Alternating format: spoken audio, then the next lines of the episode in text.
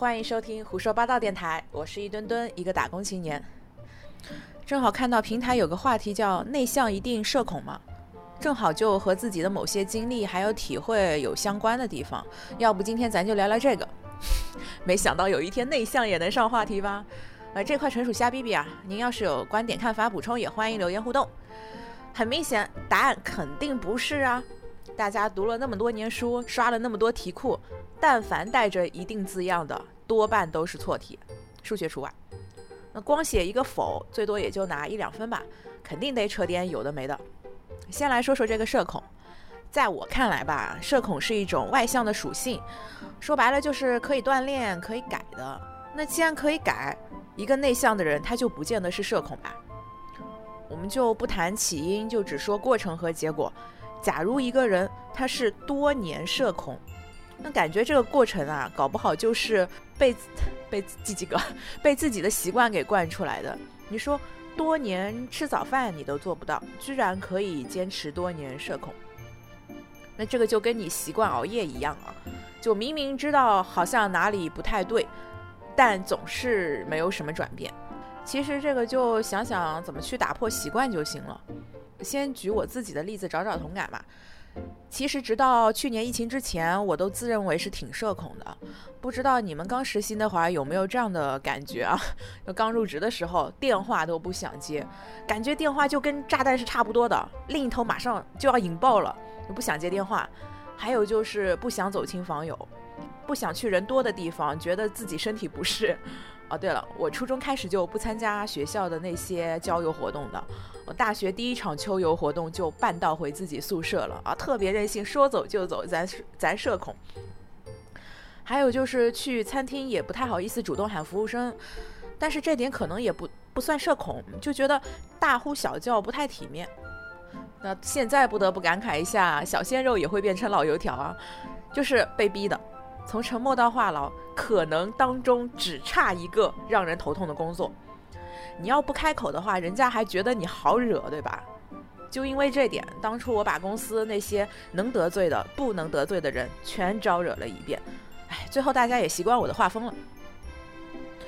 至于餐厅嘛，现在很多都是有服务铃，或者你就自己亮亮嗓子也挺不错的。老话说，吃饭不积极，思想有问题。先喊服务员小姐姐，你就先下单，先吃饭，多么幸福啊！我是觉得一个人是不可能全方位社恐的。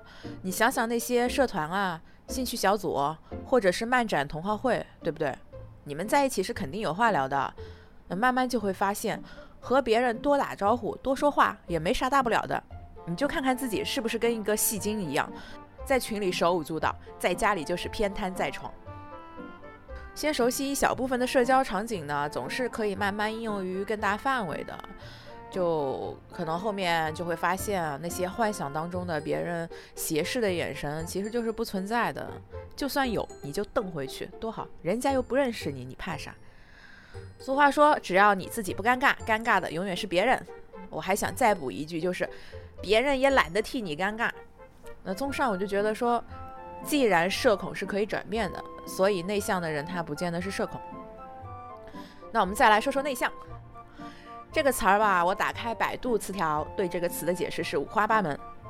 看了之后，我就觉得，相比内向一定社恐吗？我其实更想知道，内向的人会倾向于悲观吗？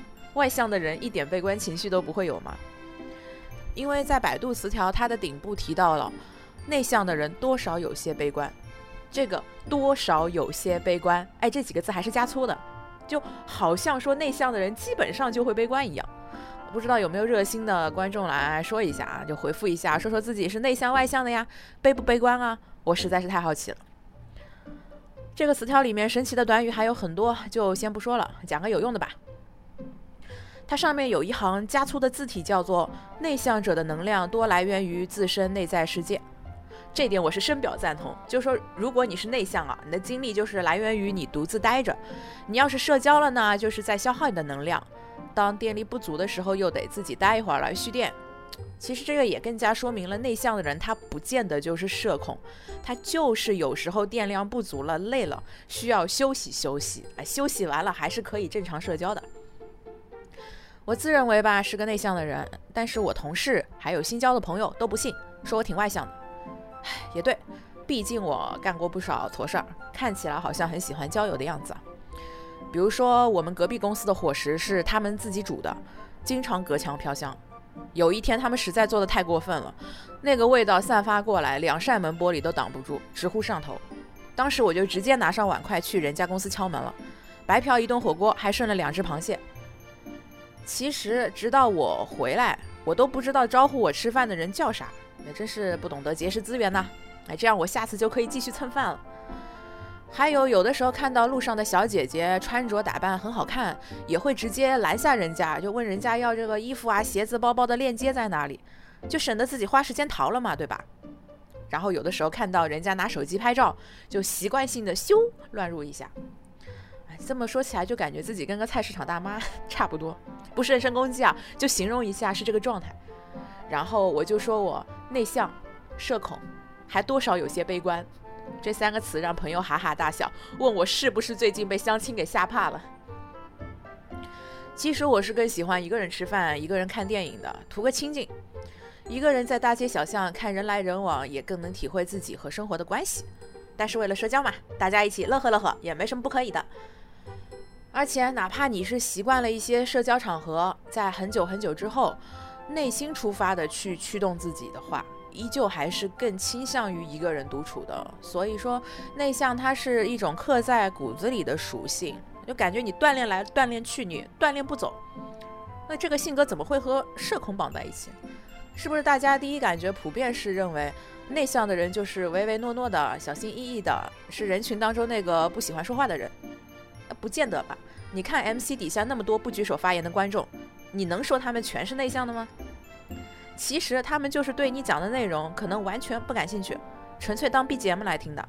生活中也是一样，有的时候吧，有的人没参与讨论，只是因为感觉没有自己想要的点。你就拉一个外向的人发言，也不见得他就能说个一二三，那说不定你他人家也是在发呆。哎，就感觉自己刚刚的那个话有站队的嫌疑啊。那我还是只说说内向好了。还有很多人可能是觉得内向的人平时会想太多。我感觉吧，这是一个方法问题，就和你的性格没关系。因为你自己和自己琢磨当然是可以的，你构思啥不都是开头自己和自己瞎琢磨吗？但是这没有结果的呀。想要解决问题呢，还是得多和别人讨论讨论，接受不一样的观点，接受批评。比如说，你要是听到这儿觉得播客哪里做的不好，就可以留言告诉我，让我知道终于有观众可以听到现在啦。嗯，当然频道是会优化的，给咱俩鼓鼓掌。如果是光自己一个人在这儿瞎逼逼呢，最多也就是满足表达的需求嘛。对于整个频道，对于平台，就很难说有什么进步了。